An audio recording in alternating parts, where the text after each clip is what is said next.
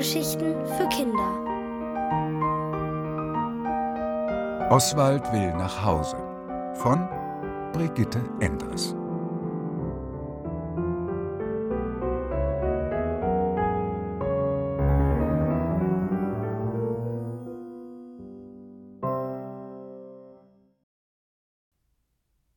Glück im Maiglöckchenweg 5 Das Pferd hatte dem Plüschesel Mut gemacht. Die Wildgänse konnten ihm bestimmt helfen, zurück zu seinem kleinen Jungen zu finden. Glück hat nur der, der daran glaubt, dachte Oswald hoffnungsvoll und folgte dem Weg, den ihm das Pferd beschrieben hatte, bis er ein Gurgeln hörte. Das musste der Bach sein. Und dann sah er sie auch schon. Auf der Wiese grasten riesige, grau-weiße Vögel.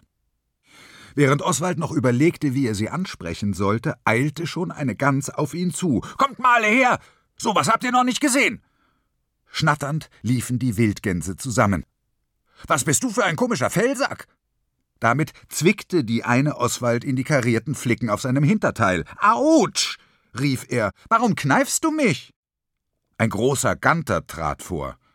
Augenblicklich ließ die Gans von Oswald ab und wich einen Schritt zurück. Der Ganter umrundete ihn. Sag, was für ein Tier bist du? Und wo kommst du her? Was blieb Oswald also übrig, als sein ganzes Abenteuer wieder einmal von vorn zu erzählen? Du bist ein tapferer kleiner Kerl. Es gefällt mir, wenn einer allen Schwierigkeiten trotzt. Wir sollen dir also zurück zu deinem Kind verhelfen. Nach Mittelstädt, sagte Oswald. Nachdenkliches Schnattern setzte ein. Du kommst vom Meer und bist wie wir auf dem Weg Richtung Süden, überlegte eine Gans. Er nickte. Wir Wildgänse orientieren uns an Gewässern, erklärte der Ganter. Städtenamen sagen uns nichts. Gibt es vielleicht Wasser dort, wo du hin willst? Ja, es gibt einen Fluss und im Schlosspark einen kleinen See mit Enten. Die füttert mein Bobby oft. Warte mal, rief eine ältere Gans, das kommt mir bekannt vor. Das könnte der Teich sein, an dem wir oft rasten und das Entenfutter fressen. Dort stehen diese eigenartigen Steinmenschen, die sich nicht bewegen. Genau. Bobbys Papa nennt sie Skulpturen, aber wozu sie da sind, weiß ich nicht. Vielleicht für die Tauben, die benutzen sie als Klo. Die Steinmenschen sind mir auch aufgefallen. Ich denke, wir wissen jetzt, wo du hin willst, sagte der Ganter und blickte zum Himmel. Es ist noch früh am Tag, wenn wir gleich losfliegen, könnten wir es bis zum Nachmittag schaffen. Seid ihr bereit? Er sah in die Runde. Von allen Seiten kam zustimmendes Geschnatter. Tut mir leid, ich wollte dir nicht wehtun, sagte die Gans, die Oswald gezwickt hatte. Ich wusste ja nicht. Ach, vergeben und vergessen. Was für ein Glück, dass ich euch getroffen habe.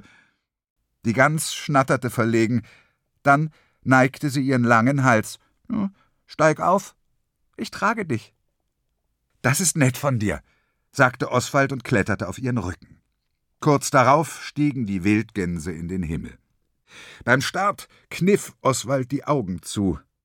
Als er sie wieder öffnete, lag die Welt weit, weit unter ihm. Das hier war etwas anderes als der Flug mit den Möwen. Höher, schneller, lauter. Und noch etwas war anders. Die Wildgänse flogen nicht wild durcheinander, sondern schön zu einem Pfeil geordnet, eine nach der anderen. Dazu schrien sie in einem fort. Warum schreit ihr die ganze Zeit? rief er seiner Gans zu. Wir stimmen die Geschwindigkeit ab. Wenn eine müde wird, fliegen wir langsamer oder machen Pause, sonst kommen die ganz Jungen und die Alten nicht mit. Was für kluge Tiere, dachte Oswald. Er hätte zwar gern mehr über die Wildgänse erfahren, fragte aber nicht weiter. Das Geschrei und die Windgeräusche machten eine Unterhaltung unmöglich. So genoss er die wunderbaren Blicke und die klare Luft. Was bin ich für ein Glückspilz, dachte er. Ganz plötzlich gerann seine Hoffnung zu der Gewissheit, dass seine Reise bald glücklich enden würde. Und tatsächlich, auf einmal drosselten die Wildgänse das Tempo. Oswald spähte nach unten. Da vorn. Den Kirchturm kannte er doch. Und war dort drüben nicht das Schloss? Mittelstädt! jubelte er. Die Gänse flogen tiefer. Dann landete eine nach der anderen am Schlossteich. Auch Oswalds Gans setzte auf. Wir sind da. Der kleine Plüschesel seufzte. Wie finde ich von hier nur zum Maiglöckchenweg fünf? Ich dachte, du weißt, wo das ist. Das weiß ich auch. Bobby wohnt in der Nähe vom Fußballplatz. Aber den Weg dorthin kenne ich nicht. Dann machen wir beide eben noch einen kleinen Rundflug, sagte die Gans, und noch ehe er sich bedanken konnte, schwang sie sich in die Höhe. Sie flogen über den Marktplatz und die Schule, und dann rief er Der Fußballplatz. Juhu, der Fußballplatz. Als sie näher kamen, blieb Oswald fast das Plüschherz stehen. Da unten spielten Kinder. Richtig, heute war ja Sonntag, da trainierten Bobby und seine Freunde. Der Plüschesel strengte seine Augen an. Dann stieß er einen Jubelschrei aus. Er hatte einen kleinen Jungen entdeckt, einen kleinen Jungen mit der Trikotnummer sieben seinen kleinen Jungen, Bobby. Lass mich runter, lass mich runter! Die Gans flog tiefer und landete mitten auf dem Spielfeld. Überrascht unterbrachen die Kinder ihr Spiel. Während der Trainer auf die Gans zulief, stieg Oswald rasch ab. Danke, liebe Gans, das werde ich dir nicht vergessen.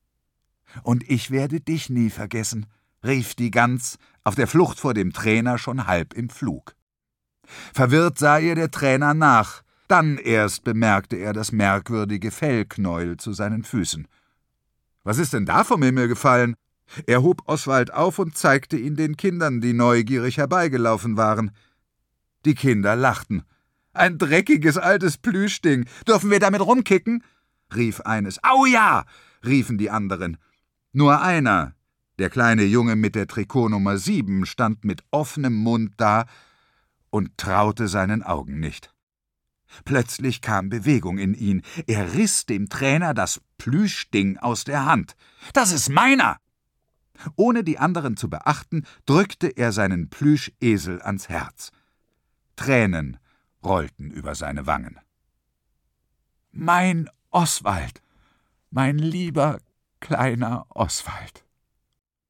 Dann lief er mit ihm nach Hause, während seine Freunde ihm nachsahen. An diesem Abend waren im Maiglöckchenweg fünf alle glücklich. Bobbys Eltern, weil ihr Kind nun endlich wieder gut schlafen konnte, Bobby, der sein Glück nicht fasste und sich vornahm, von jetzt an immer gut auf seinen Oswald aufzupassen.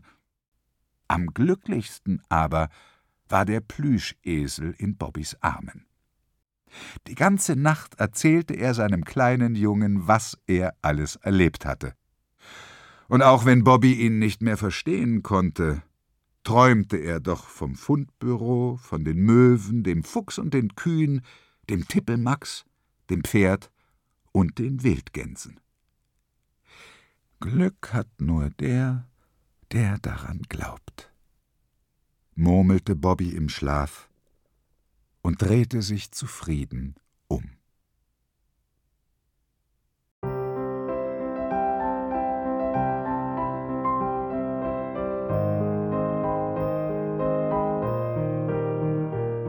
hörtet Oswald will nach Hause von Brigitte Endres.